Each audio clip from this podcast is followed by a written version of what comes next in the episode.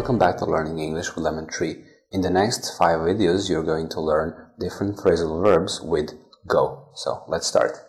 The police are going after him. Don't worry. The police are going after him. Don't worry. The police are going after him. Don't worry. The police are going after him. Don't worry. Go after somebody, something, in me, it means to try to catch somebody, something. Go after. Go after. Thank you for watching. See you in the next video.